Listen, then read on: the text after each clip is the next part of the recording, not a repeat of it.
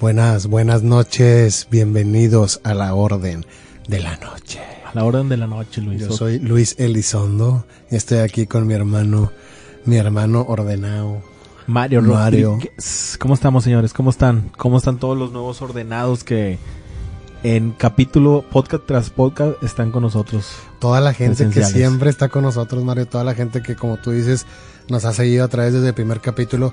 Y este tema del que vamos a hablar en este podcast es porque es de los más pedidos. De los más pedidos, estuvimos poniendo ahí a ver quién, qué quieren escuchar. Y fue de los temas más De lo que quieran que hablemos. Oye, Luis, fue difícil estudiar este tema. Es Fue tema difícil muy, estudiar muy ese tema. En realidad fue difícil grabar este tema. Esta es la cuarta vez La cuarta vez que lo grabamos. que lo grabamos porque han pasado tantas cosas cuando lo grabamos. De hecho, ya lo habíamos grabado completo, lo editamos Ajá. Y al momento de editarlo se perdió todo. Se perdió ¿te todo. Y Han luego pasado varias cosas. lo volvimos a grabar y llovió, no se Llovió. pudo grabar. Y luego lo volvimos a grabar. La cámara. Y la cámara se descompuso. O sea, no, no, no, tanto para grabar este capítulo. No sabemos qué energías son las que se movieron ahí, Luis, pero algo pasó. para grabar para ustedes este capítulo de. Jacobo Greenberg, Silverbaum y la evolución de la conciencia, los niveles de la conciencia la y la mente, y, la, mente, Mario. Tanto, tanto que hemos indagado en tantos temas, pero pues todo lleva a esta pregunta. ¿Qué es la mente? ¿Qué es la mente, Luis? Pues yo creo que de ahí surge todo, ¿no, Mario? Todas las cuestiones, todas las preguntas que te puedas hacer en tu vida, en realidad quedan chicas cuando haces esta pregunta, ¿qué es la mente? Porque, pues, ¿qué tan, ¿cuántas veces no hemos escuchado que el universo es mental? Exacto. Que todo es mental, que de hecho Jacobo lo dijo, ¿no? También Hermes Trismegisto en el Kibalión, todas las enseñanzas de la tabla esmeralda. en muchas civilizaciones viene en reflejado. muchísimas civilizaciones. Se puede decir, Luis, que lo que encontramos eh, aquí es, es un tema que tiene mucha conectividad. Claro. Los fenómenos que vamos a ir descubriendo creo que es muy importante compartirlos, que, que- de dónde los hemos sacado y todo eso, porque tiene mucha conectividad, Luis, y tiene mucha fuerza lo que vamos a, a platicar. Claro. Mira, la gente nos pidió hablar de Jacobo, pero creo que no solo nos vamos a quedar en Jacobo, vamos a hablar un poquito de Jacobo, de su biografía, pero más que nada vamos a hablar de las obras y más que nada de los estudios. ¿no? Es que fíjate que, que, eh, eh, hay mucha información sobre hizo. Jacobo en las redes, pero no se enfocan tanto en lo que nosotros queremos, lo que él estaba desarrollando y cómo lo podemos traducir, traducir para gente que, bueno, ni nosotros lo entendemos, Luis. Hay cosas que No, no. son muy difíciles de comprender, pero a lo mejor de llevarlo a, a una forma en que lo podamos comprender todos, ¿no? Es que en realidad Mario Jacobo Greenberg era un científico muy adelantado. Muy Fue de los científicos más adelantados a su época. Creo que lo llegaron a comparar con Tesla. Ujú.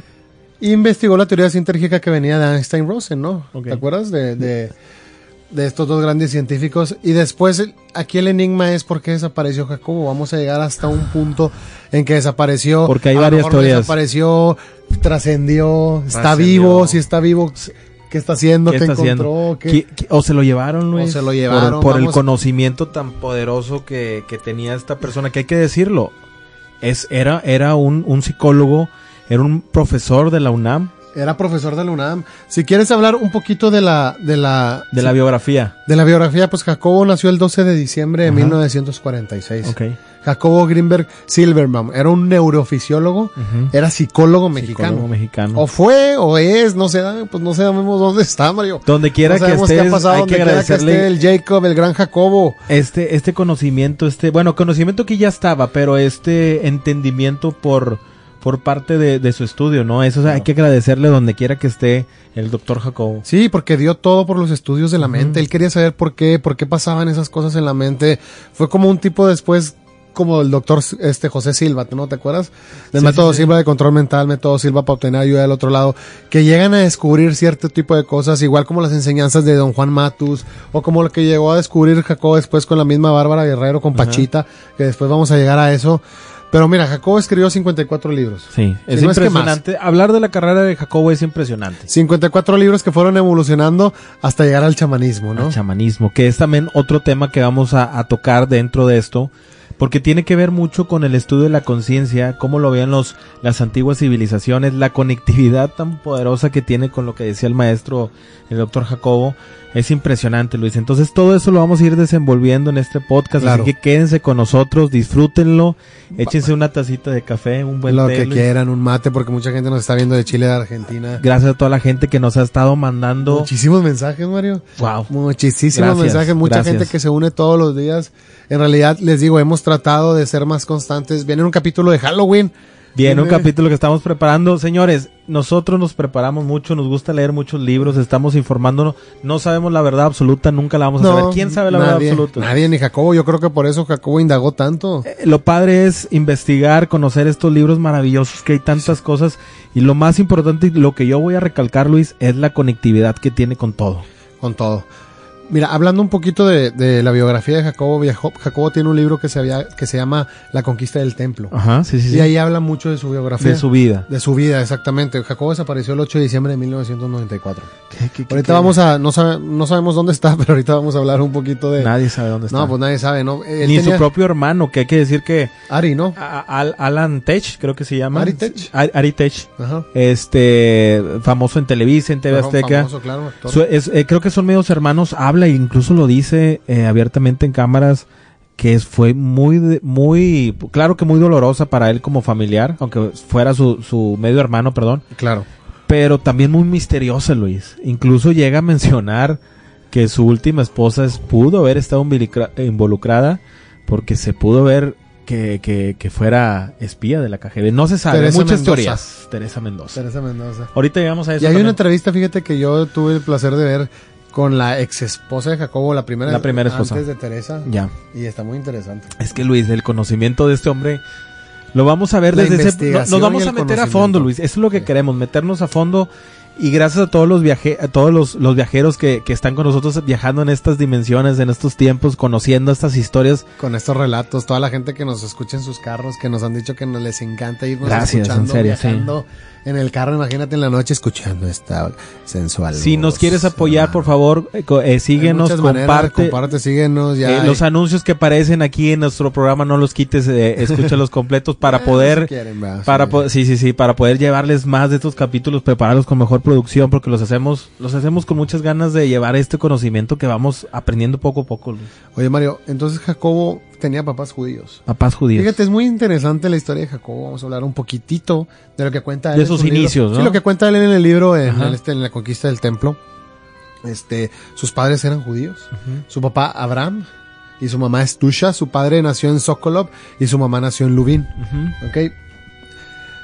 El, el papá de Abraham, el abuelo de Jacobo, era un comerciante de pieles. ya ¿Ok? En Polonia. en Polonia Porque eh, Jacobo decía que tenía, que sí le iba bien, ¿no? Era pudiente, porque ahí en donde vivían, en la región donde vivía, el abuelo de Jacobo y el papá de Jacobo llegaba a estar a menos 40 grados centígrados. ¿no? era el, era el negocio principal de Pero Jacobo tiene ascendencia polaca, ascendencia judía, Ok. ¿ok? Entonces, eh, su padre era considerado un, erudi- un erudito del, del, del Talmud y del Torah. Ok. Su padre era considerado un erudito del Talmud y del Torah. Entonces Jacobo ya venía con un linaje Ajá. ahí interesante, ¿no? Pe- pero no nació allá nació en, es nació en- Sí, en Jacobo nació acá en México, nació en 1946. Ujú. Por ejemplo, eh, él cuenta una historia que en 1927 su abuelo se dio cuenta del antisemitismo que se estaba, pues estaba adopta- adoptando en toda Europa, ¿no? Eso ya lo que venía, este, entonces deciden migrar. Ok. Se van de, de Europa y llegan a América y llegan a Veracruz. Entonces llega el abuelo de Jacobo Veracruz, llega por el puerto y las autoridades cuando llegaron le preguntaron su apellido y el apellido era Warshawski. Ok. Ellos eran de apellido Warshawski, entonces Jacobo su verdadero apellido es Warshawski. Ok. Pero las autoridades mexicanas no entendían lo que, se- lo que estaba pronunciando, no entendían el apellido, entonces le dijeron que se lo cambiara. Entonces él se lo cambió en ese, momento, en ese mismo instante y se puso Greenberg, ¿no? El abuelo de él. el abuelo.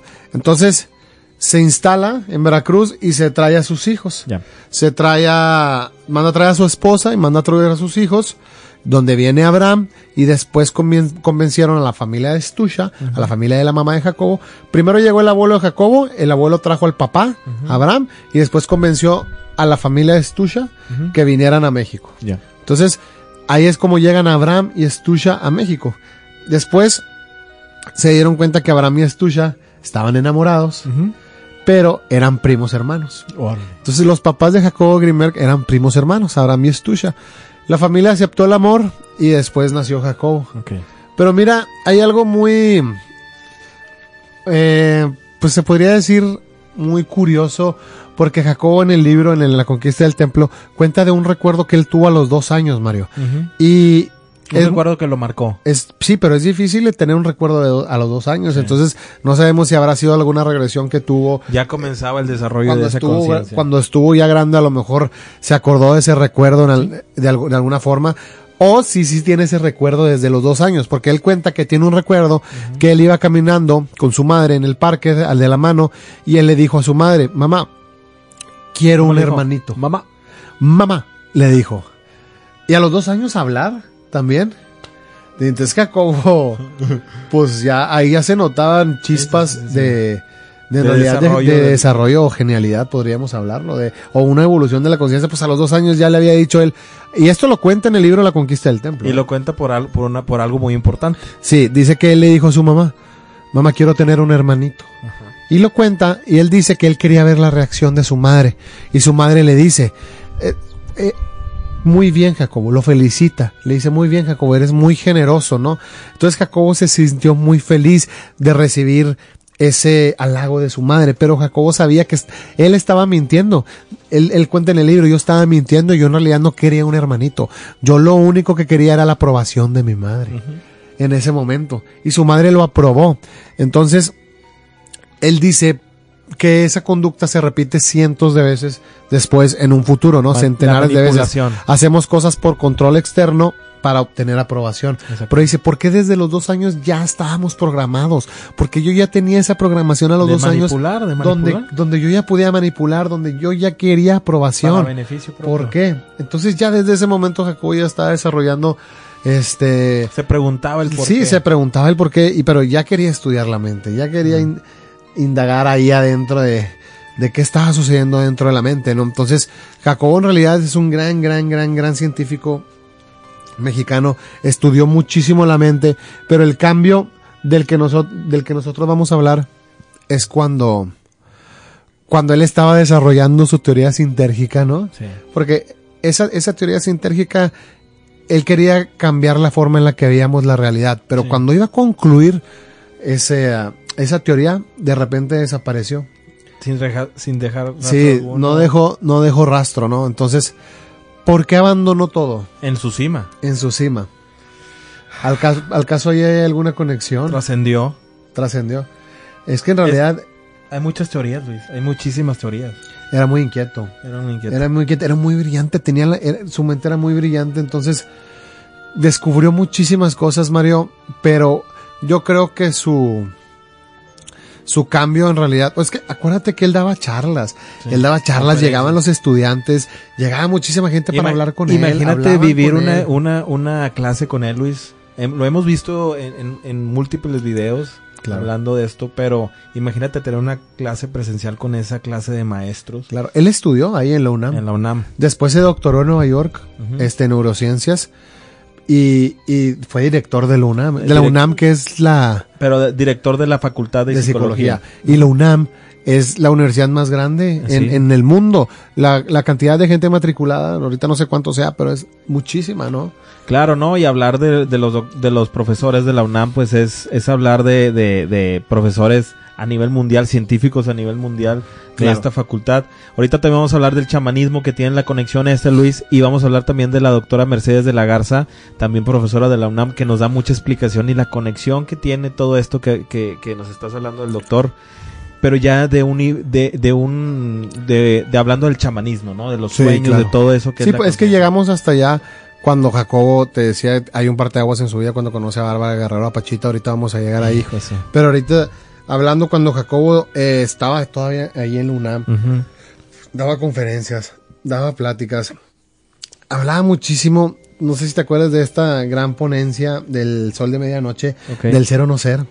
Que se habla del ser o no ser, que ser es ser un individuo auténtico, consciente, que se puede dar cuenta, que esa es la evolución de la conciencia, empezarse a darse cuenta de las cosas. Oye, me doy cuenta de que hay niveles de conciencia, me doy cuenta de que hay conocimiento que lo puedo adoptar, me doy cuenta de que no simplemente estoy en el mundo como turista, sino soy, tengo ideas, ¿sabes? Puedo pensar. Entonces, soy algo, ser o no ser. No ser simplemente es estar desconectado y pasarte como un turista, ¿no? El, el, la vida, el mundo. Entonces, esa era la pregunta. Ahí en esta gran ponencia que tuvieron ahí en el sol de medianoche, donde hablan del ser o no ser de la conciencia y que le preguntan a Jacobo, vamos a hablar de la conciencia, ¿qué es conciencia? ¿Y qué es lo primero que dice Jacobo? No se puede definir. No se puede definir. No se puede definir la conciencia. No, por más que le busques, puedes llegar a determinados puntos, pero en sí una definición que simplificada, pues no.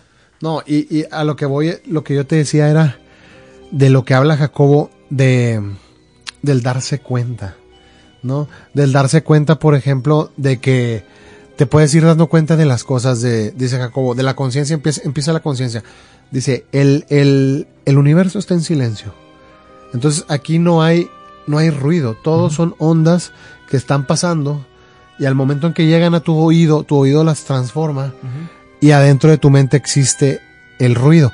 No hay ruido aquí afuera. Tú, mi voz la estás oyendo adentro de tu mente. Yo, la estoy transformando, la estoy descifrando, ¿cómo se puede decir? Sí, las estás descifrando, tu oído la está descifrando y tu mente la, percibe ajá, como ruido, como mi voz. La música realmente el sonido no, no, existe. no existe el sonido. Son ondas solamente. Cuando vas a un concierto no estás escuchando la música allá afuera, la estás escuchando dentro de tu mente. Exactamente. Dependiendo de la distancia va perdiendo intensidad la vibración. Eh, va perdiendo, acuérdate que, que el sonido pierde intensidad a través del espacio. Entonces todo está dentro de la mente. La mente hace la traducción de cada uno de esos. Ajá, no hay ruido afuera. Okay. Entonces ahí dices, ¿qué? Y ahí dices, wow, me doy cuenta, empieza a un darse cuenta, entonces pasa algo en tu mente, ¿no? Dices, ¿cómo que no hay ruido afuera? ¿Cómo que no puedo escuchar nada y todos son ondas? ¿Qué tipo de ondas? ¿Qué son las ondas? ¿Por qué no puedo ver las ondas? Y empiezas a indagar y preguntarte. Y eso es una evolución de irse a darse cuenta, preguntándose, respondiéndose, buscar las respuestas. Y ellos hablan de eso, del ser de eh, buscar evolucionar tu ser, tu conciencia, trascenderlo. Entonces, habla de lo mismo de la luz. La luz no, no nos damos cuenta de lo que es la luz. No existe la luz aquí afuera. ¿Dónde está la luz, Mario? Aquí, aquí, aquí, allá. ¿Dónde está la luz? ¿Por, ¿Y qué es la luz? Porque el ser humano lo tiene programado el trascender. Desde la, desde la molécula quiere trascender, quiere duplicarse, quiere ser más. ¿Por qué? ¿Por qué no tenemos la, la se puede decir, simular, eh, ¿cómo se dice? Pensar que podemos morir. ¿Por qué queremos seguir? ¿Por qué queremos seguir trascendiendo, Luis? Pues es que a lo mejor la muerte solo es... Es eso, solamente muerte. Pues es que sería muy triste, ¿no crees? Sería muy triste pensar, o sea, por ejemplo, mueres y ya no vas a volver a ver nunca a tu familia. Ya nunca vas a volver a ver a nadie. No vas a volver a ver a tus hijos, no vas a volver a ver a nadie. Entonces, Qué triste sería eso, ¿no? O sea, entonces después de la muerte hay algo más. Pues pensar que hay una conexión, pensar que hay una conexión todavía para poder seguir aquí de alguna manera. Creo que eso es lo que busca el hombre, un, un infinito, ¿no? Y la evolución de la conciencia es un infinito en realidad son pasos que van, que siguen. Por ejemplo, lo que decía Jacobo de la luz. Tú no te das cuenta de los, de los fotones que están haciendo reacción, que están chocando. En realidad tú nada más, tus ojos lo ven y lo transforma tu cerebro en, luz. es luz, pero realmente hay una oscuridad. Hay una oscuridad absoluta. ¿Qué es la luz? ¿Dónde está? Era lo que decía Jacobo. El tacto. Y empiezas a darte cuenta de, ok, es que estoy pensando, ¿qué son estos pensamientos? en este espacio no hay nada. ¿Nada? Está la nada. Y tu cerebro convierte esto en tacto. En tacto, en algo. Porque también habla de la creación de los mundos. Tú puedes crear tu propio mundo. Cuando lo entiendes, creas tu propio mundo. Llega a hablar del holograma. Y en esto vamos a entrar también ahorita con los chamanes con los sueños. Ok. El llegar a, controlar los sueños, a llegar a... Los chamanes practicaban mucho el poder controlar los sueños. ¿Has, controlado alguna vez tus sueños? No, en realidad nunca lo he podido, solo una vez, pero fue otra vez porque yo quería hacer un viaje astral cuando tenía 16 años y empecé a tratar de hacer esa práctica. Meditación. Y una vez este pude hacerlo. Fue la única vez, pero ahorita que hablas de ahorita que hablas de de los sueños, de los sueños, de poder controlar los sueños, sabes que me me me recuerda mucho a las enseñanzas de Juan Matus en este libro de Carlos Castañeda de Viaje a Ixtlán, Gran, gran chamán. gran chamán y Carlos Castañeda que gran escritor que tuvo pues a Juan Matus de maestro, De ¿no? maestro. Y, y lo relata en estos tres libros que es Viaje a Ixtlán, que es el último de la trilogía, está las enseñanzas de Don Juan y un aparte creo que se llama el segundo y las en el Viaje a Ixtlán que cuenta Carlos cuando fue con con Juan Matus, Matus. y en una, una de las enseñanzas de Don Juan le dice, ok, quiero que veas tus sueños, quiero que estés consciente de tus sueños. Y le dice, cuando entres en tus sueños, lo primero que vas a hacer es ver tus manos. Ya con eso, puedes empezar a desarrollar una conciencia para saber que estás dormido y puedes controlar el sueño. Lo primero que le dice, Carlos, quiero que veas tus manos en el sueño. Pero era un ir y venir con Carlos Castañeda y con Don Juan Matus. Yo siempre que vuelvo al libro, me los imagino como Discutiendo como... discutiendo, pero es como una discusión porque Don Juan, él Una mismo, discusión de maestro alumno. Sí, pero ¿no? el mismo Don Juan le dice a Carlos, de- de- a veces en el, en el libro le dice, cuando le terminó una enseñanza, le dice, pues, se ríen y dice, ¿qué querías? No, soy un indio. Y lo, y lo trata de usar despectivamente eh, Don Juan hacia él mismo, él mismo se refiere a él mismo como un indio. Pero recuerda que la palabra indio es algo increíble, es una de las mejores palabras, su significado significa el primer poblador. Entonces el primer poblador, ¿tú crees que no tiene nada para enseñarte? Tiene todo para enseñarte, es una gran palabra. Aquí la usan despectivamente, pero es una de las mejores palabras, el primer poblador. ¿Cuánto conocimiento no tiene el primer poblador? Entonces, don Juan es un indio, es un primer poblador. Sí. Imagínate todo lo que le enseñaba don Juan a Carlos y le dice eso, le dice, oye, quiero que cuando entres en tus sueños veas tus manos y ahí te vas a hacer consciente de que te puedes ver tus manos. Después, para no clavarte, va- ves otra cosa.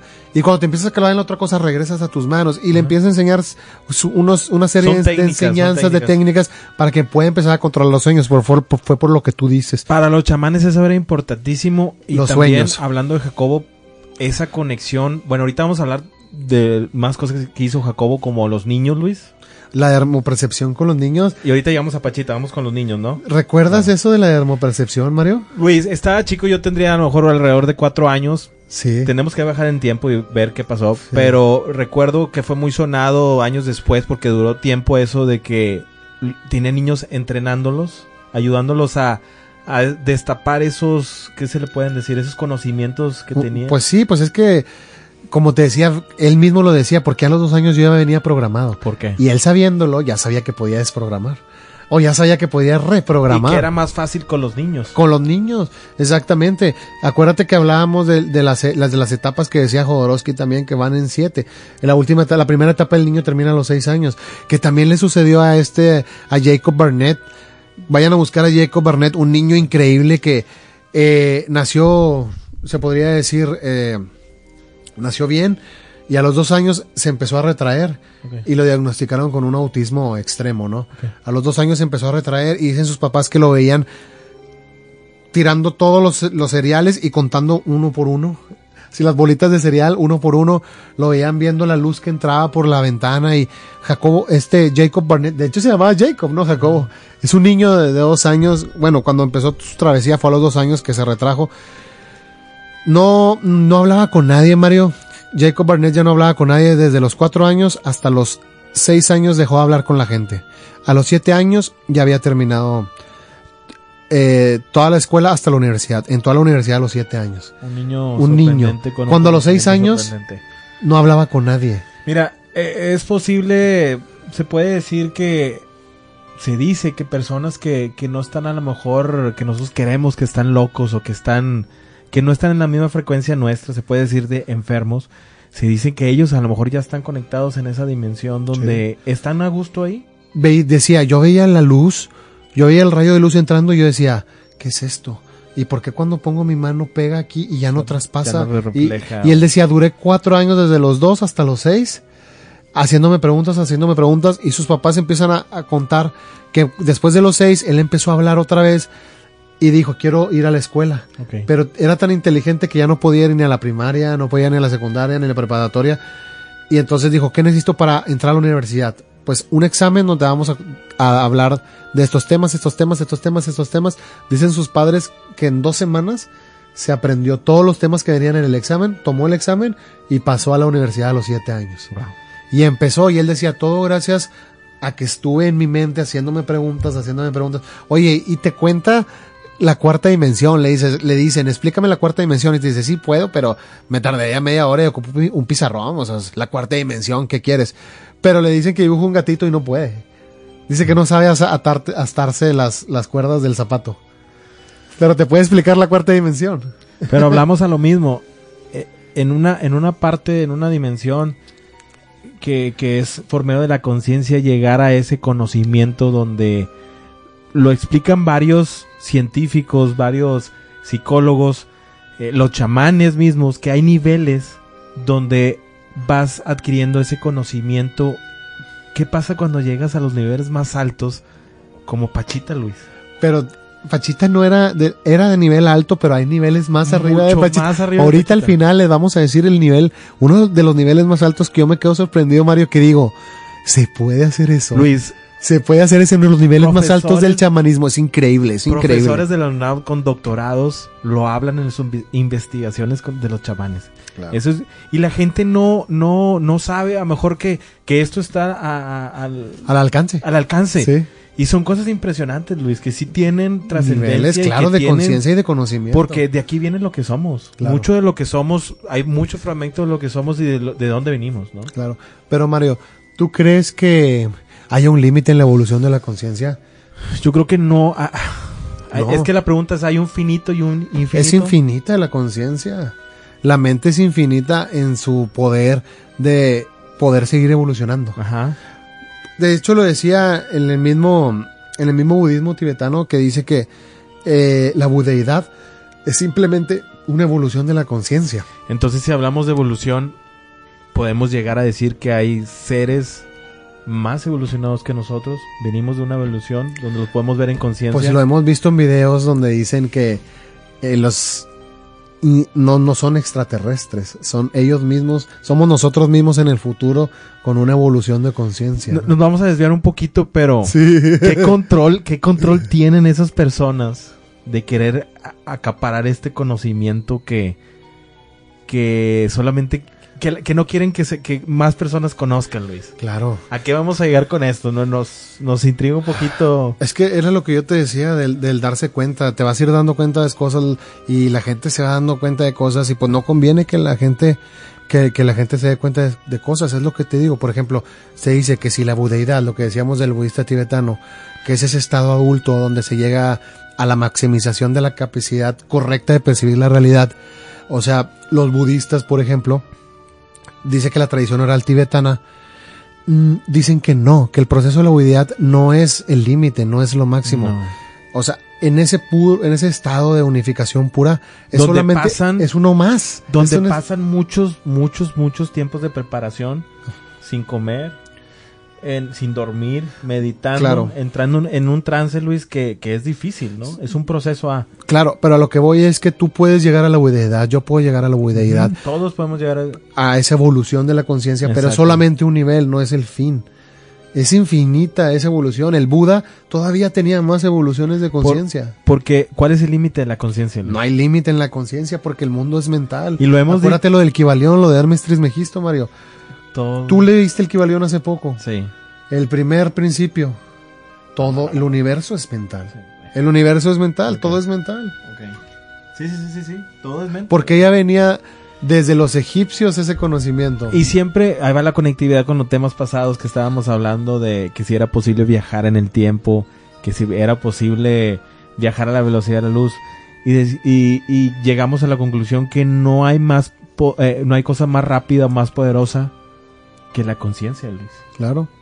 Hablando de distancias, lo más poderoso es la conciencia, porque tú lo has dicho, o sea, puedes llegar a pensar, ahorita yo cierro los ojos y pienso que estoy donde yo quiera, como yo quiera. Pues es que sí, en la mente puedes hacer lo que quieras, es lo que te digo, lo que, lo que decía Jacobo, crear tu mundo, crear tu universo. Evolucionar. El darse cuenta. Pero es que quién se da cuenta, porque, por ejemplo, ahí ya eso se trata mucho dentro de la tradición budista, porque no hay un punto central que se dé cuenta. Solo es un proceso, es un proceso unificado, ¿no? ¿Quién se da cuenta? Como lo decía como en la meditación, cuando tienes un problema, cuando estás en crisis, lo mejor es ser observador. Ajá. Porque al ser observador estás observando la crisis. Pero no puede ser que tú, obter- tú no puedes estar dentro de esa crisis y estarla observando al mismo tiempo. Entonces, esa es el- la, la- el met- la metodología de Jacobo al meditar, de observar, ¿no? Observar pensamientos, observar ansiedades, observar crisis y observar la misma mente, decir, oye, esos no son mis pensamientos.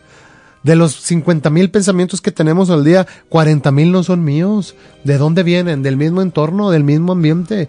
Y uno se apega a esos pensamientos y te llevan. Te subes ese carrito y quién sabe dónde te bajes, Mario. Yo he conocido gente que dice, oye, yo pensé algo a los 11 años y me arruinó la vida para siempre, güey. Luis, ¿qué tal si hablamos qué son los sueños? Para entender el chamanismo hablaremos un poco de los sueños. Hablemos del cerebro, de dónde y cómo, dónde surgen estas prácticas chamánicas que, que tienen como fundamento los sueños, los éxtasis y los ritos. ¿Qué son los sueños? ¿Desde dónde vienen? Y desde un acercamiento científico, ¿qué son? El sueño se ubica en el cerebro y se comparte con todos los animales. Un ejemplo son los perros, este, ¿has visto un, perro cuando, cuando sueña, que se mueve? Sí, Bueno, no, me y roncan y ladran y, roncan y gritan y, no. como si y como si estuvieran corriendo, ¿no? Bueno, Luis, todos los animales, está estudiado que todos los animales sueñan. Oh, claro. Incluso hasta la, la mosca, hay una mosca muy estudiada que es la mosca de la fruta, no recuerdo bien el término Ajá. científico del nombre, pero se ha comprobado que sueñan, Luis. Ok, que soñará una mosca. ¿Qué piensan ustedes que sueñan las moscas? ¿Qué son los sueños? El sueño es un estado diferente de conciencia. Lo que pasa es que se apagan la conciencia co- ¿Qué sería? cotidiana. ¿Inconsciencia? Exactamente. Inconsciencia. inconsciencia. Que es cuando, bueno, la, la inconsciencia será cuando apagas la conciencia, la conciencia cotidiana Ajá. de la conciencia de alerta. Ok. ¿Me expliqué? Pues me imagino algo como lo que decía el doctor José Silva, que necesitamos a tener ciertos ciclos por segundo en la mente para poder estar despiertos en la vigilia, en la alerta. Bueno, en el sueño entras uno a otro estado de conciencia diferente y la experiencia psíquica que aparecen en los sueños pueden llegar a variar en muchísimas formas, incluso hasta formas o cosas que no, que nunca habías, ¿cómo se dice? Alucinar, a- alucinar, alucinar sí, alguna sí, claro, forma. Sí, ¿no? es que en los sueños todo se mezcla. Lo que soñamos es una especie de revelación de las experiencias de la vigilia. ¿Qué es la vigilia? Pues eh, el, el, el- esto es la vigilia, el Sí. estar despierto, ¿no? Exacto, lo que te decía ahorita, lo que decía José Silva, que es el estado de la mente donde tenemos más vibraciones por segundo, ¿no? Es una etapa del sueño donde pasa fragmentos de, de ciertas cosas o lugares que se vivió durante el día. Pero el cerebro desecha mucho de esta información. Vamos a llamarlo experiencias que, se, que para el cerebro son intrascendentes. O sea, el cerebro solamente si lo vas a soñar, va a soñar las cosas que son importantes. Ok. ¿ya? Lo que es irrelevante lo va a desechar. Pero igual seguimos siendo espectadores, ¿no? Exactamente. Pasamos los sueños como espectadores. Dice, solo las experiencias que son relevantes para la emotividad de la persona son las que se guardan en la conciencia y aparecen en los sueños. ¿Ok? Son las que envuelven a soñar y se repiten y pueden pasar, eh, puedes pasar que aquí lo puedes controlar. Ahorita vamos a llegar a ese punto de controlar los sueños. El cerebro saca del inconsciente memorias guardadas y las puedes mezclar con estas. ¿Para qué sirve soñar? Para promover la reparación neuronal y la re- reorganización del cerebro. O sea, si no sueñas, Luis, es, es- es- estás mal. Tienes que soñar. Tienes que soñar. Y hay personas que no sueñan, Luis. Que No, no se acuerdan. Bueno, hay personas que no tienen. Lo que pasa es que cuando. ¿Cómo, cómo los científicos estudian el cerebro? Pues ponen muchos este aparatos. Con el cefalograma, que El- era lo que le encantaba al doctor José Silva. Eso fue lo que le lo volvió loco al doctor José. Es, eh, ahorita vamos a hablar de eso también. Pero en las personas se han, se han detectado personas que no sueñan, Luis, que no tienen movimientos en, cuando están dormidos. Y esas son personas que físicamente y mentalmente están mal, Ok, ¿ok? ok. Dice, eh, la las fases del sueño son determinadas por lo que se llama el sueño REM, ¿ok? Que quiere decir en español movimiento ocular rápido. Ok. La primera, eh, bueno, ¿qué te hace pensar eso? En unas, en unas, eh, se puede decir civilizaciones, eh, llamaban el mirar siempre adentro de uno, mirar con los ojos. Entonces aquí hay una conectividad con eso, ¿no? Oye, y acuérdate lo que le decía Juan Matus a, a Carlos, que le decía, aprende a mirar con los dos ojos. De cierta manera, decía, enfoca el mismo objeto, pero no lo veas junto, velo por separado, velo el mismo objeto con tu ojo izquierdo y ve el mismo objeto con tu ojo derecho por separado. Y decía, cuando, cuando puedes separar la mirada y poder ver el mismo objeto con los dos ojos por separado, hay algo en medio. Vas, vas, a poder empezar a ver cosas en medio que no podíamos. ¿Qué estás activando? ¿Tu tercer ojo? pues podríamos estar pensando que el tercer ojo, ¿no? Enseñanzas de Don Juan Matus. Fíjate, la primera etapa. Vamos a entender un poquito las etapas del sueño para conectar esto con lo que comenta el doctor. La etapa número uno es la transición entre el sueño y la vigilia. La etapa del sueño más liviano cuando estás entre dormido y despierto. Ves imágenes del sueño, pero te das cuenta que sigues despierto. Yo creo que cuando te estás reposando y estás viendo así que te estás viendo cosas del sueño, pero te puedes despertar. Esa es la etapa la etapa 1 del sueño. La etapa 1, como la etapa más ligera. La etapa más ligera. Vamos a resumir las la 2, la 3 y la 4 que son muy parecidas y realmente lo que pasa, lo interesante es hasta la etapa número 6. Ahora, estamos hablando, hablando de los sueños de la 1 a la 4, sueños no REM. Ok. N-R-E-M. Sí, REM. Ok. Dice, la 2, 3 y 4, este sigue siendo sueño no REM. Son sueños lentos y los más profundos. Ok. Ok, son los más profundos. Ahí es cuando realmente estás dormido. Ok. Donde el cuerpo ya no está funcionando, se apagan los receptores físicos y se queda solamente funcionando el cerebro. Ok. Cuando te duermes profundamente y pierdes la conciencia de tus alrededores. Ok. Ok. Bueno, y esta es la parte más importante de todas. Es la que más les importa a los chamanes.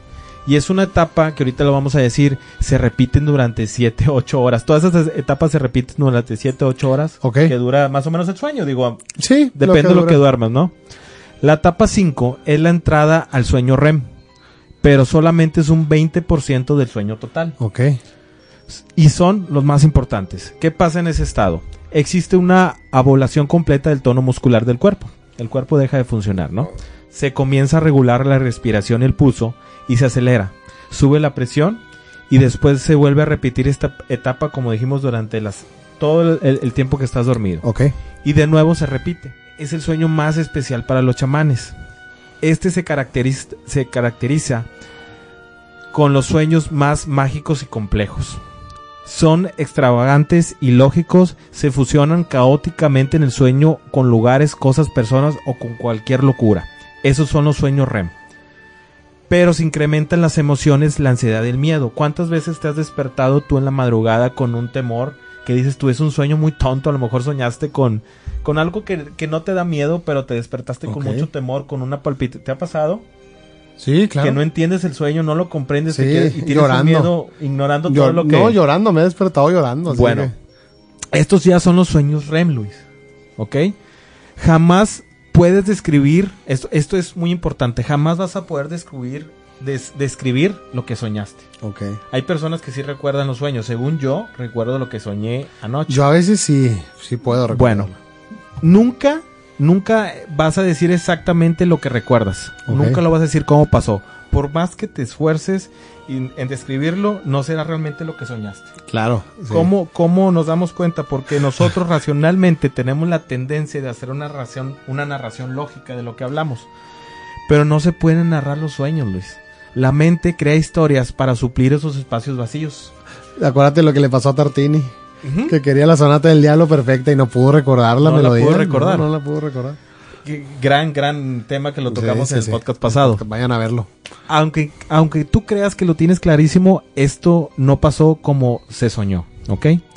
En la vigilia, la mente solo puede recordar así los sueños. Nunca revivir uno tal y como lo soñaste. ¿Dónde se ubica el sueño REM? Esto ya es científico y es algo muy importante. En dos partes del cerebro, en la amígdala y en el hipocampo. Estas dos partecitas pequeñas se encuentran exactamente en el óvulo temporal. El cerebro humano apareció cuando existe una pequeña larva en el agua.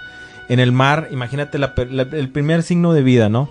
Desde que fue evolucionando hasta que llegó a nosotros, fue desarrollando ese cerebro. Nosotros tenemos ese cerebro de la larva, después de la larva el, lagarto, eh, no sé, así el chimpancé, que es el, más cercano a nosotros evolutivamente, y nosotros guardamos esos cerebros. Ok. Ah, imagínatelo por capas. Y, entonces se dice que cuando estamos soñando... El cerebro reptiliano y eso. Exactamente. Se dice que cuando estamos soñando estamos en la función reptil. Ok. Ok. ¿En qué consiste el sueño lúcido? También REM. Este es el más importante de todos. Es el más practicado por los chamanes. El soñador se da cuenta que está soñando. Es lo que decíamos en un momento. No es tan fácil, puede ser, puede ser espontáneamente, puede ser inducido por varias prácticas, pero lo importante aquí es llegar a controlar lugar, personas y objetos. Puede cambiar de tiempo y de lugar. Son los sueños más recordados que pueden ser más reales. La práctica de esto los hacen los chamanes, se les llama tiempos remo- eh, remotos, incubaciones de sueño. Ok. Poder controlarlos. Exactamente. Eso es algo de los sueños, de, de los más importantes para los chamanes.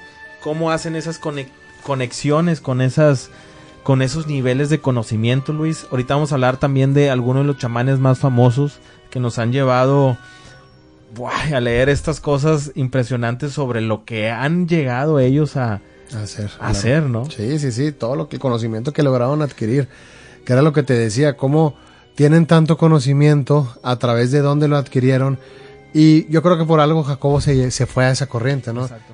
A- Así es como conoce a Bárbara, Pa- a Pachita, la cirujana psíquica, ¿no? Porque él leía, él leía sobre Pachita en los periódicos, él decía, esto no creo que exista. Pero él se encontraba haciendo su, su tesis, ¿no? Su Ajá. tesis doctoral, ya había terminado su doctorado y estaba haciendo su tesis doctoral. Él quería estudiar las potencialidades del cerebro, ¿no? Entonces dice, hay dos opciones. O Pachita es verdadera O es falsa. y es muy interesante conocerla.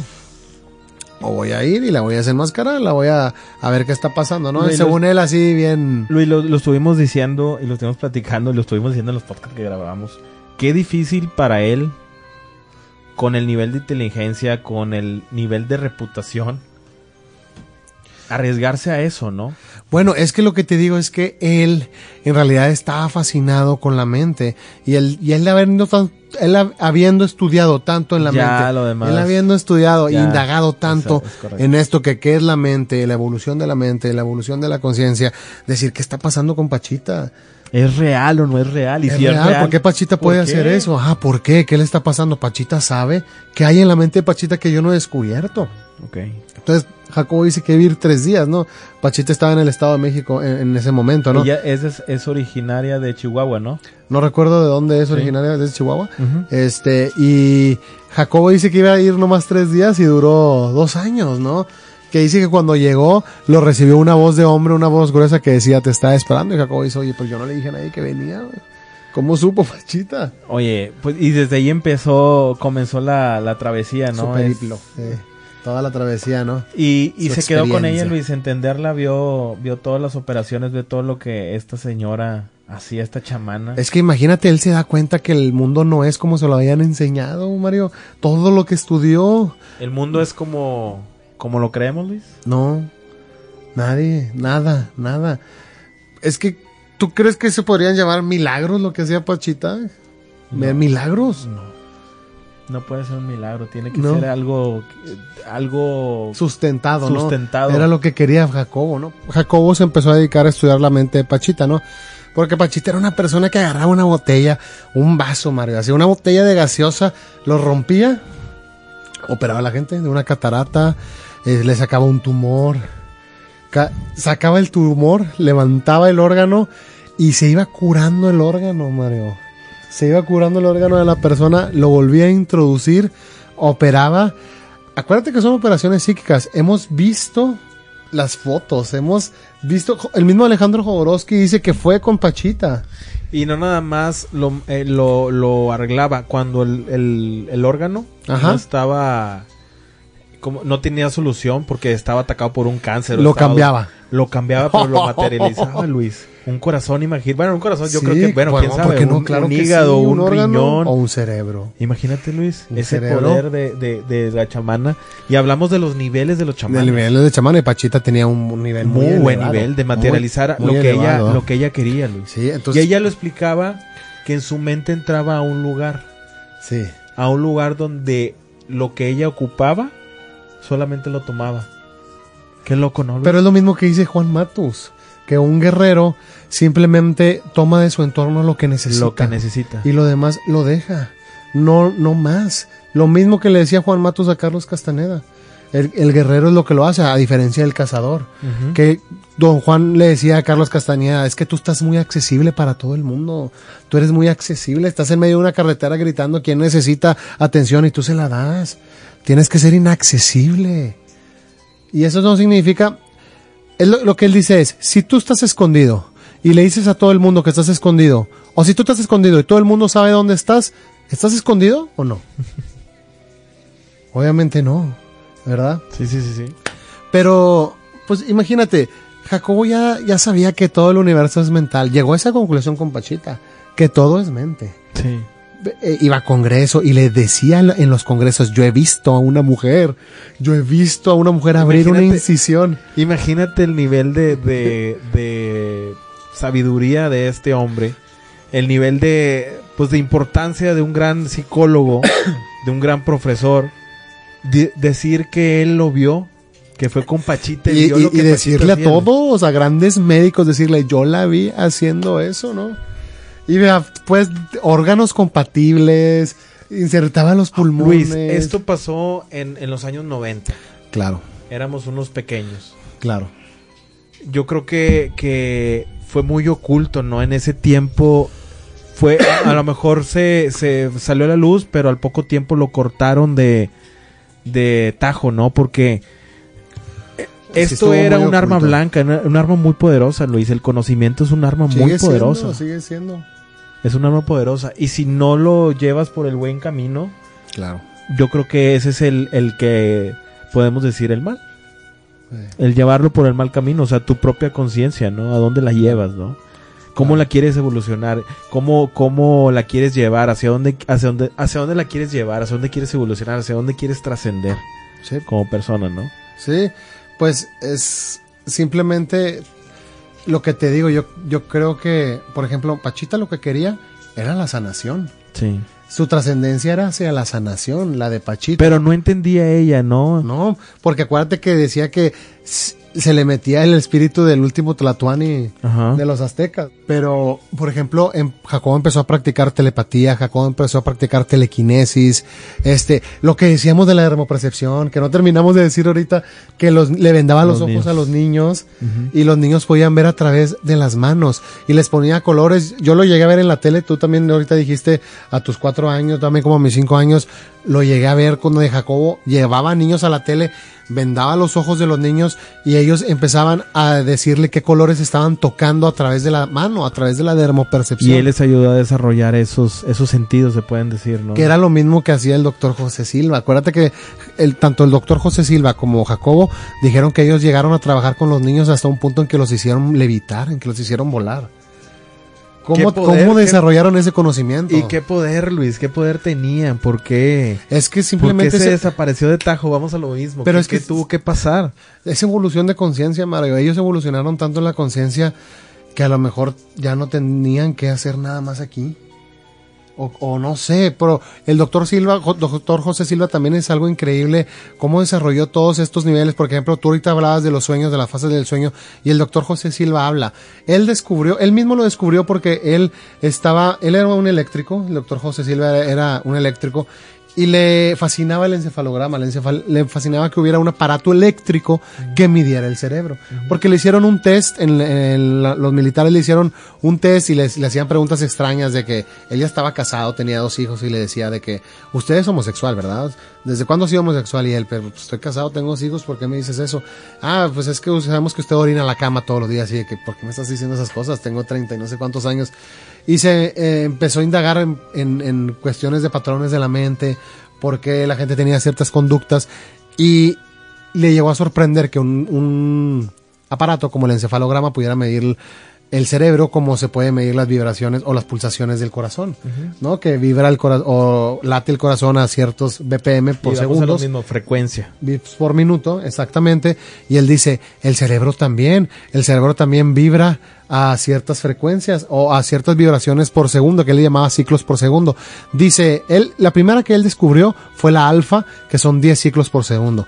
No significa que sea la primera, es la que él descubrió primero, es la alfa. Después descubrió la beta, que es 20 ciclos, que él dice que estar cuando tú estás despierto, simplemente tener los ojos abiertos y estar consciente y usar tus cinco sentidos, estás en fase beta, a 20 ciclos o 21 ciclos por segundo, que es lo máximo que el cerebro puede estar este, vibrando, ¿no? Y luego dice que eh, fase alfa, que es 10 ciclos, es, es como cuando te despiertas así a medianoche y vas al baño, que estás entre dormido y despierto, ¿no? 10 ciclos, el cerebro está a 10 ciclos por segundo. Y hay otras fases, teta, delta, que son hipnosis, que son sueños profundos donde ya ni siquiera puedes socializar, ni siquiera sabes lo que, estás pasando, lo que está pasando. Pero él como un eléctrico, se dio cuenta de todo esto estudiando el encefalograma simplemente, lo que el encefalograma medía. Entonces, Mario, él dice que el balance es la clave de todo el mundo. Entonces dice, si 20 ciclos por segundo es demasiado y 0 ciclos por segundo o 5 ciclos por segundo no, pues no podemos hacer nada. Él decía que en, los 10 ciclos por segundo ahí estaba la clave del balance y encontró la clave del universo, Mario. Porque él decía que si tú llegas a ponerte a nivel y bajar tu, tu cerebro a 10 ciclos por segundo, ahí es donde te conectas con la supercomputadora, con los archivos arcásicos que estamos hablando, con este, pues él le llamaba, él, decía llámale como quieras, él decía llámale supercomputadora, llámale Dios. El todo. El todo, o como decía Platón, el mundo de las ideas, el, la conciencia colectiva que él decía que necesitas estar a 10 ciclos por segundo para poder conectarte ahí. Y te empieza a enseñar a través de este grandioso libro, el método Silva de control mental, cómo controlar tus pensamientos y cómo entrar en ese nivel. Porque él dice, si tus pensamientos se controlan, ya valiste. Ya valiste. ¿Quién controla tus pensamientos? y tus pensamientos ni siquiera son tuyos. Hay demasiados pensamientos, 50 mil o no sé cuántos pensamientos tenemos al día por muchísimas cosas, por el entorno, por la sociedad, por lo que ves, por lo que escuchas, y muchos de los pensamientos no son tuyos. Y dice José Sila, tienes que aprender a controlar tus pensamientos, lo que estás pensando. Bueno, algo también que es muy, muy relevante hablar de, de este conocimiento en esas fases o en estos mundos o, en estos, que se le pueden decir, dimensiones o como lo quieran llamar de conciencia. El, el, también muchas de las civilizaciones hablan del el conocimiento transmitido sobre seres. Ok. Y mucho de eso viene en la civilización egipcia, en las mayas, en civilizaciones muy antiguas, donde se dice que por medio de, en, esos, en esos mundos, seres transmitían el, el conocimiento. Pues acuérdate, ¿te acuerdas que estábamos viendo la caricatura de Prometeo y Bob? Que es de este alienígena. Pues es, es, lo que estás diciendo. Es de este alienígena que llega a la Tierra, que tiene su cámara y se empieza a grabar cómo le está transmitiendo todo el conocimiento a Bob. ¿A qué tú crees que los de Nickelodeon no saben? O sea, pues el mismo símbolo de Nickelodeon, Mario. El mismo símbolo de Nickelodeon, ya sabes todo lo que acaba de pasar con el Dan Schneider, con Carly con todo lo de Nickelodeon. Sí, todo el, el, trasfondo. Que está, está muy este turbio lo de los pies, que luego el símbolo era, era que tenía un fetiche con los pies y luego el símbolo de Nickelodeon terminó siendo un pie. Oye, es que es un, va a ser un tema especial ese, es de hablar de eso y también del K-pop, que también hay mucho oscuridad esto dentro de esta industria. Sí. Pero. Ahorita que hablabas de transmitir el conocimiento, pues Prometeo y Bob era eso, que el alienígena venía y le transmitía el conocimiento al cavernícola conocimiento transmitido, o como le pasó al, Bruno Borges, ¿te acuerdas? Sí. Que desapareció en su cuarto y que tenía la estatua de, de Dimitri. en, su cuarto, ¿no? y, que tenía unos libros increíbles de tanto conocimiento que le habían transmitido en las paredes. Tenía escritas miles y miles de cosas. ¿Quién le dio todo ese conocimiento, no? Alguien nos da Adquirido, conocimiento. conocimiento adquirido, ¿no? Por, medio, por medio de la conciencia pues es que hay una conciencia colectiva, como dice Platón, el mundo de las ideas, donde podemos acceder, o los archivos arcásicos, que podemos acceder, y ahí están todos los archivos del universo. Y los chamanes son los que pueden llegar. Que era, estudia, ¿no? Yo creo que, Pues eh, eh, era lo que yo quería hacer cuando yo, yo, a mí me interesó lo de ensoñar, lo del volamiento, lo de hacer los viajes astrales, era porque yo quería llevar, llegar a esos archivos. Mira, el chamán es considerado como un intermediario entre dioses y hombres. Ok. Es el encargado de realizar este enlace o conexión con los dioses.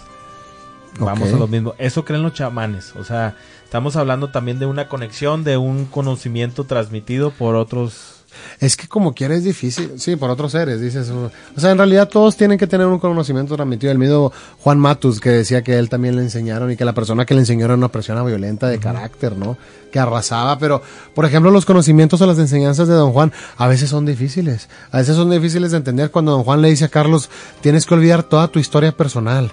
Toda, porque dice, ¿por qué cuando cada vez que vas por el, por el mundo y te, encuentras con un amigo que no has visto hace cinco años, ¿por qué te tienes que estar actualizando? ¿Por qué le tienes que estar diciendo, oye, Mario, no te había visto hace cinco años, ¿qué has hecho? Ah, pues mira, he hecho esto, he hecho esto, he hecho esto, he hecho lo otro.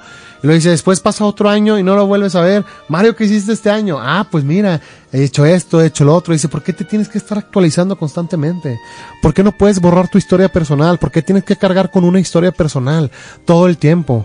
Y, y Carlos le dice, pero don Juan, ¿cómo le hago para, para hacer eso? Pues todos cargamos con nuestro pasado y nuestro pasado nos hace quienes somos. Por, e- por eso el sueño solamente toma lo que es relevante para la persona. Claro. Lo que no, Lo desecha. lo desecha. Exactamente. Bueno, el chamán es una palabra que identifica al hechicero o sabio de alguna religión de América, Asia, incluso en Europa, Ok.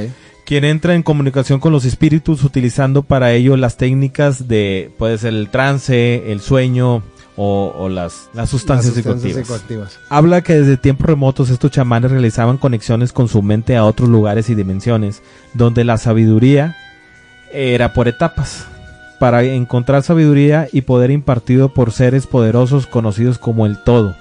¿Acaso está hablando del creador? Pues no sabemos. También conocido como brujo, brujos cuyos dotes están eh, relacionados con la adivinación y la curación, llegando a ser dirigentes ceremoniales de un sector determinado. La figura fue utilizada por muchas civilizaciones antiguas como forman parte de nuestros antepasados. Entre las características que posee el chamán podemos encontrar lo siguiente. Los más, bueno, voy a dejar mejor este a- a- al final. Ok. Pero, bueno, los más poderosos, Luis, ¿qué es lo que pueden hacer los más poderosos? No sé. ¿Quieres Eso es lo que lo quiero que puede? saber y Bueno, todos lo voy a queremos dejar- saber. Lo voy a dejar al, al final. Sí, al final el más poderoso. Que es uno, a mí de los más poderosos me sorprende. Es que van, cada chamán tiene su intensidad, incluso se, se rigen por, eh, ¿cómo se le, por estatus, se le puede Ok, decir, por, ok, sí, sí. por poderío, por conocimiento, vamos a decirlo así. Poseen una conexión esp- espiritual con el, con el universo a través de la comunicación, ob- observando las variaciones de este. Todo esto lo realizaba por medios de ritos. Dentro de sus poderes se encontraba el cultivo, el perdón, el curativo utilizando como medio las energías del amor. Ok. Los chamanes curaban gente Siempre, siempre a través del amor. Ajá, los chamanes curaban gente enferma, era una especie de curanderos utilizando hierbas y animales como medicina. Ok. Desafiaban la- las leyes de la energía y la materia, al percibir el mundo de forma espiritual. Podían entrar en otras dimensiones por medio de trance.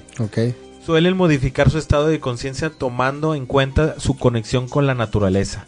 Su vida y experiencia se dividieron en dos mundos, el real y el espiritual. Sí, era lo que le decía don Juan a Carlos Castaneda. Cuando le decía, te voy a enseñar a esconderte del viento. Estás tan presente, estás tan accesible a todo que hasta el viento te está buscando. Y lo enseña, don Juan le enseña a esconderse del viento. Luis, de nuevo, ellos pueden entrar a otra dimensión y, y obtener lo que necesitan para curar a los enfermos. Y solo lo que necesitan, y como tú decías ahorita, sí, es que eso era lo que decía Jacobo también, que tienen, no tienen, es un puente directo hacia el plano físico y el plano mental, donde el plano mental agarran lo que necesitan y lo materializan. Eh, lo más importante es por medio de los sueños, interpretar los sueños. Poder. Entonces los chamanes mayores interpretaban los sueños siempre porque era un linaje, Luis. Siempre se manejaba por linaje. Entonces siempre iban estudiando a sus hijos o, lo- o la trascendencia de si iban a ser chamanes o no, porque tenían que ser seleccionados. Ellos podían comunicarse con ancestros como los espíritus teniendo como base las visiones, los cuales permiten el proceso de adivinatorio. ¿Quiénes son estos espíritus y cómo era el proceso de comunicación? Los eh, el proceso de comunicación, siempre, ya lo dijimos, es por los sueños. Y mandaban ciertos, bueno, ellos dicen que mandan ciertos y sutiles eh, mensajes que el chamán tiene que interpretar. Ah, Ok. Y hablamos algo también de lo que se ve en el tarot, Luis.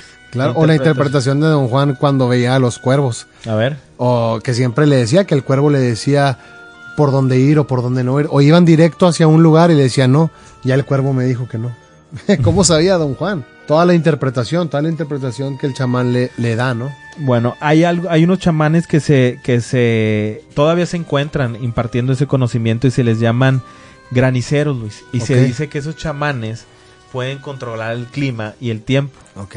Entonces, hay como que ciertas tareas de los chamanes, ¿no? Hay unos que se encargan del tiempo, hay otros que se encargan de del ¿qué se puede decir? De las enfermedades, de curar las enfermedades. salud. De la salud, o sea, cada uno tiene un nivel. Y uno de los niveles más poderosos del chamanismo es el poder convertirse en algún animal, O sea, en un- alter ego. Ok, un, un conocimiento muy elevado, ¿eh? Porque normalmente el, el- el humano, tú tienes un, un animal que sea tu alter ego. Pues no sé, como mi animal de poder, algo así. Sí. No sé, de hecho, don Juan le dice a. Carlos Castañeda que un guerrero, en realidad hay un tipo de venado que solamente un verdadero guerrero puede ver y, y da las gracias si lo llegas a ver una vez en tu vida. Ese venado. Y de hecho ese venado le da una enseñanza a don Juan porque don Juan dice que lo llegó a ver. Llegó a ver a ese venado como un animal de poder y que ese venado... Y don Juan se puso triste. Don Juan se puso triste porque sabía que no le iba a poder volver a ver. Y, de- y el venado le dijo a don Juan, ¿por qué estás triste? Y don Juan le dijo por qué estaba triste y el venado le dijo, ya no estés triste. Y don Juan dijo, bueno. Y se le quitó la tristeza. ¿Con qué conocimiento, con qué poder don Juan puede pasar de un estado de tristeza a un estado de felicidad en un segundo? Gracias a que el animal de poder simplemente le dijo, ya no estés triste ya. Pasa de la tristeza a la felicidad, ya, ya, hazlo. En este momento. Entonces, hablando de la teoría sintérgica, Mario, regresando a la de Jacobo, Jacobo decía que había, podía haber una conexión entre dos átomos, aunque fuera en las dos puntas del universo, ¿no? Él le daba un estímulo a dos personas juntas en el mismo cuarto y luego las separaba, mandaba una persona a la India, la otra persona se quedaba en México, le daba los dos mismos estímulos y los dos lo sentían en diferentes partes del mundo, ¿no? Es como cuando, no sé si te acuerdas en la película de Harry Potter que estaban que tenían los relojes, los Weasley, que tenían un reloj que te decía cómo se sentía cada miembro de la familia sí, en ese sí, sí, momento, ¿no? Entonces, creo que, no sé, creo que Jacobo, no me recuerdo quién llegó a hacer una medición así, donde les daban estímulos y los conectaban y los mandaban de viaje y los estaban monitoreando y le decía, oye, a esta hora tú tuviste ansiedad, oye, a esta hora tú tuviste miedo, ¿verdad? Y lo sí, de hecho pasó esto y pasó esto a esa hora y los, los podían monitorear. Podían monitorear en realidad qué les estaba sucediendo. Fíjate, los chamanes pueden viajar en espíritu a cualquier lugar y en espacio y tiempo. Se pueden encontrar con otros seres que están viajando en el mismo lugar que ellos, en el mismo espacio. Pueden ser mismos chamanes. Ta- También pueden encontrar espíritus o personas que ya no están en este mundo o en este plano, los que ya fallecieron. Todas estas habilidades se desarrollan y entrenan en otros mundos o en otros estados de conciencia. O sea, tienes que estar ahí para poder entrenar. Ok. ¿Qué son los otros mundos? Son espacios de la conciencia expandida o estados no ordinarios de conciencia, los cuales se llegan por medio de sueños o trances. ¿Cuál es el concepto de tiempo dentro de estos mundos? Ok. Bueno, los antiguos chamanes creen que los espíritus se mueven en diferentes tiempos y espacios que son distintos a los, que, a los de la vigilia normal. Es por eso que los chamanes también pueden ver el futuro. A estos se les llaman sueños premer- premonitorios. Ellos pueden ver lo que se está pasando en el futuro o pasado. Pero ojo, ojo, esto que estoy comentando no quiere decir que, el fu- que, que- que ellos viajen al futuro, sino que el futuro está pasando En al ese mismo, mismo tiempo momento. que está soñando. Sí. En ese, en ese momento que está soñando se está desarrollando ese pasado. Ese futuro. Eh, o ese futuro, Oh, ¿verdad? sí. Dep- dependiendo. Lo que se sueña es lo que está pasando en ese momento. Y aquí es donde les hago yo una pregunta. ¿Puede ser mundos paralelos? Pues podría ser. Bueno, eh, ojo, esto no, es, no es- esto no es un recuerdo. Cuando estás hablando de eh, los chamanes están viajando, eh, bueno, no están viajando, están viviendo el pasado también que el presente. No es, no estamos hablando de que lo están recordando. Es algo muy, muy importante. De tal modo que el sueño y- y el estado de éxtasis es una realidad que siempre está actual. Pues mira, Jacobo decía que a través de la teoría científica que todos los cerebros están conectados, ¿no? Hay un campo que unifica a todas las especies, todos estamos conectados y pues creo que en un futuro nos vamos a sorprender, ¿no? Creo que de- vamos evolucionando que rápido, Luis. Sí. O estamos, es- vamos para adelante o para atrás. No, obviamente, pues pensamos que vamos hacia, hacia adelante, ¿no?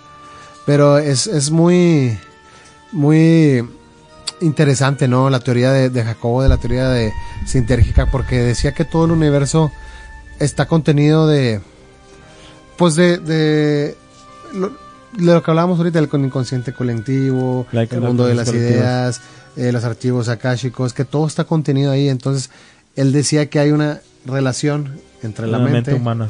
la mente humana y este campo cuántico, ¿no? Que ahora le llaman el campo cuántico.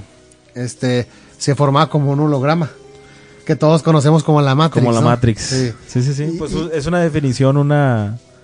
de- Bien de, de, lo, de lo que es esa red, ¿no? Eh, y bueno, y Jacobo dice que dentro de este holograma tú podías hacer modificaciones. Ajá. Porque le llamaba muchísimo la atención eso. Que es como que es lo que solo podemos ver. Solo podemos ver y tocar, ¿verdad? Pero si podemos salir de este holograma, podemos viajar en el futuro. Exacto. Hacia el futuro, puedes viajar hacia el pasado, puedes ver qué va a suceder en la realidad que vivimos. Era lo que decía Jacobo. Si puedes salir de este holograma, de esta Matrix, pero entonces, entonces estás hablando de que todo esto es falso. Que, Estamos que, en una está- que podemos de- deformar la realidad o formar la realidad como hace Pachita. Entonces a lo mejor Pachita está fuera del holograma, ¿no? Jacobo era tremendamente criticado. Fue tremendamente criticado después de toda esta fecha. teoría. Hasta la fecha, ¿no? Por ejemplo, los, los carpos cuánticos, los campos morfogenéticos, fueron investigaciones a través de Jacobo. Hay físicos que han hecho todo su trabajo y reconocen todo el trabajo que Jacobo hizo en aquel momento, En Mario. aquel momento. Al igual que Tesla fue una persona súper avanzada su época. Y, y sus desapariciones y su muerte, como siempre lo hemos tocado, igual en, cuando hablamos del podcast de, de los artistas que desaparecen Claro. misteriosamente, hay algo místico, hay algo, hay algo extraño siempre. eh, eh, y pues tenemos que hablar también de la muerte de, de Jacobo, o sea, ¿Y, la y- y desaparición. por qué se ¿no? detuvo este, el dar a conocer su obra? ¿Sabes? ¿Por qué se dejaron de imprimir sus libros? ¿Por qué se dejaron de editar? Este, o sea, simplemente para personas que tienen formaciones universitarias es difícil comprender lo, es lo que dice Jacobo.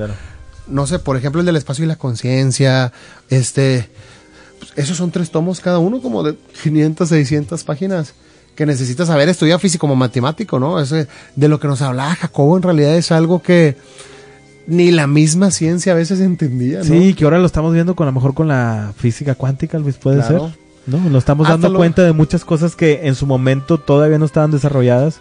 Sí. Y él lo estaba ya platicando en- Sí. de forma de, en la conciencia. Claro, él ya hablaba de eso desde hace mucho tiempo. ¿Recuerdas que cuando, cuando Jacobo quiso demostrar así la veracidad de su teoría sintérgica, obviamente eso iba, eso iba a cambiar toda la forma en la que nosotros interpretamos la realidad, ¿no? Sin embargo, pues desapareció. 8 Desapareció. de diciembre de 1944, 47, 48 años, desapareció, es un misterio, pero wow, o sea, Jacobo dejó tanto, dejó tanto, supo tanto en tan poco tiempo. Imagínate, hasta que, ahorita qué eh, sabría. Que por eso a lo mejor lo desaparecieron, Luis, porque sabía tanto. Pues puede ser. Se, se especulaba de, de su esposa, que su última esposa. Teresa que, Mendoza, que también que- desapareció después, ¿no? Sí, que era una posible espía de la KGB. Sí. Luis, pues, imagínate qué organización no lo, no lo quería o qué, qué, qué país no lo quería. Imagínate que te metan a tu esposa como espía. Imagínate, Luis. Y Jacobo, Y Jac- te hagan una vida para poder controlarte, para que no digas de más, para Claro. que no expreses de más, para claro, que claro. no trasciendas, Luis. Pues imagínate, Mario, o sea, imagínate que estén al pendiente de ti todo el tiempo. Teresa lo acompañaba en todo el tiempo. Fue la última pareja del doctor. Pero después aseguraron que era chamana, Mario. Asegurando que Teresa también tenía conocimiento Chamanes. chamánico, pues pero también aseguraron que podía No haber sé si de tú la has CIA, ¿no? escuchado muchas veces este esposas de políticos. Yo no, no voy a decir el nombre, pero hay una esposa de un político este de los años pasados, no voy a decir el año porque si no también van a saber que sé que, que, qué presidente es. Iba mucho con los chamanes, creía mucho, tenía mucho poder con los chamanes. Pues de hecho, Jacobo se encontró a Pachita en el Palacio de Gobierno. Ok. ¿Qué estaba haciendo Pachita en el Palacio de Gobierno? ¿Qué rayos estaba haciendo Sí. ahí? Y- ¿Para quién estaba sirviendo? Claro. ¿A quién le estaba dando poder inconscientemente? güey? Y fíjate que Jacobo también se fue a la India, Mario. Y es algo muy, muy extraño porque acuérdate que allá en la India, pues el festival más grande que, es- que se hace ahí en el río Gange, que es el Kumbamela, que se hace cada 12 años, y están los sadhus. Ahí están los sadhus en la India, en el Kumbamela, y hemos visto sadhus que dicen que han llegado a la iluminación por tener el brazo así, por tener el brazo levantado 40 años. y, y, y lo toman así en la cámara y él, y él tiene el brazo tan flaquito, Mario, que ya no tiene casi circulación. Dice, "He llega a una iluminación que nunca vas a poder comprender. Y estas personas me veneran tanto y estoy a un nivel tan arriba que nunca vas a poder llegar. Llevo 40 años con mi brazo levantado, no lo ha bajado en 40 años. Ot- otro sadhu que llevaba como 25 años, no sé cuánto, de pie. No se había sentado en 20 años, Mario, y dormían en una hamaca y decían, eso me lleva a mí a la iluminación. Eso los llevaba a la iluminación, o como este hombre que sabemos que tiene como 70 años y que no come y que no toma agua y que no ha tomado agua como en 50 años o no sé en cuánto Los tiempo. budas, todo, la- todo lo que hacen, la meditación, el tiempo que tienen que estar en una posición sin moverse, en un trance, en una conexión sin comer, donde Claro. pasan días. No sé, hay un dato de un monje, no lo tengo ahí ahorita en la mano, que lleva muchísimo tiempo eh, en, en- en meditación. ¿Cómo es posible, Luis? ¿Cómo es posible no tener Oh. que alimentar el cuerpo, no tener que darle esos nutrientes y solamente vivir de la conciencia? Hablamos de los estados de coma, Luis. No, pues eh, no- ¿Qué no- pasa en Mario, los estados de coma? No sé Luis? si recuerdes el, en la portada de Rage Against the Machine del primer disco, si no me equivoco, que es la foto del monje que se prendió fuego a sí mismo Ajá. y se murió quemado a través de las horas y las horas y nunca se quejó y simplemente se mantuvo así sentado por horas hasta que murió. Él mismo se prendió fuego. ¿Qué, qué nivel de conciencia para, Qué eh, nivel de para conciencia.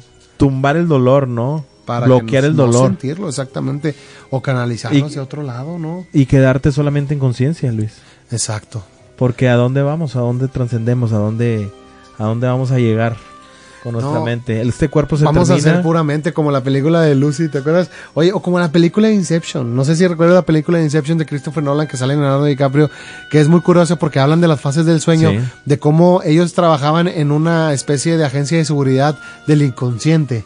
Entonces se metían a los sueños para robar, aparte de que robaban secretos, porque empezaban en las fases de los sueños y alcanzaban a robar secretos y tenían información, Alterando el que- sueño. querían, eh, se metían a los sueños y de espectadores. Donde, en el, donde en el sueño no, no alteraban o sí. Eh, si llegaban a alterar, por ejemplo, esa, fue la misión, Alteraban el tiempo dentro del sueño también. pues alteraban, y lo que querían ellos hacer era plantar una idea desde adentro, desde el sueño más profundo, plantar una idea y que, de- y, que de- y que la idea se fuera desarrollando. Como sola. lo hacen los chamanes. Eso era lo que querían, de eso se trata la película de Inception. Ok.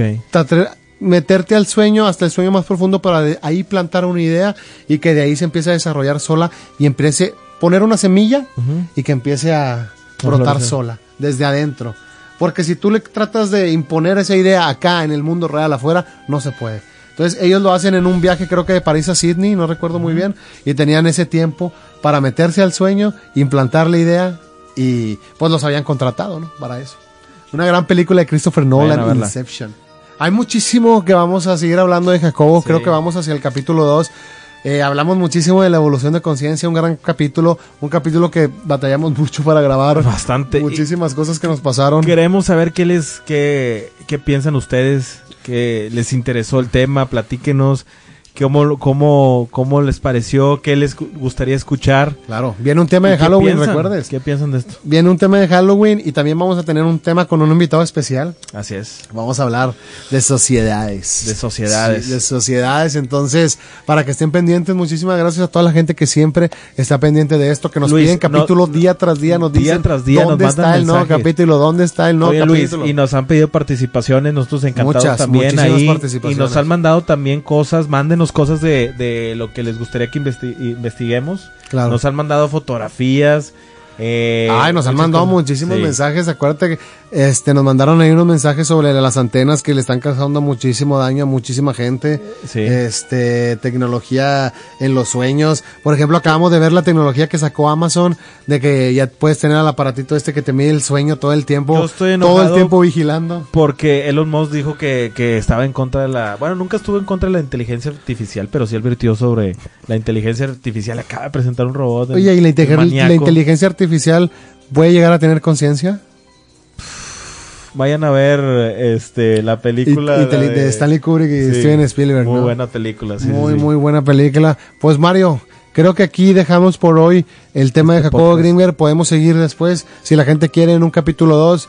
Hablamos muchísimo de la evolución de la conciencia, de los sueños, del chamanismo, muchísimo de lo que pues de lo que el doctor Jacobo hizo. Luis, rápido, este, saludar a toda la gente que nos está escuchando, eh, Estados Unidos, gracias a toda la gente que nos escucha por medio de Spotify, todos los que nos escuchen en nuestro podcast, que van en su carro, gracias a todos ellos que están por medio de Spotify, eh, también en TikTok, YouTube, en todas las plataformas, gracias por compartir.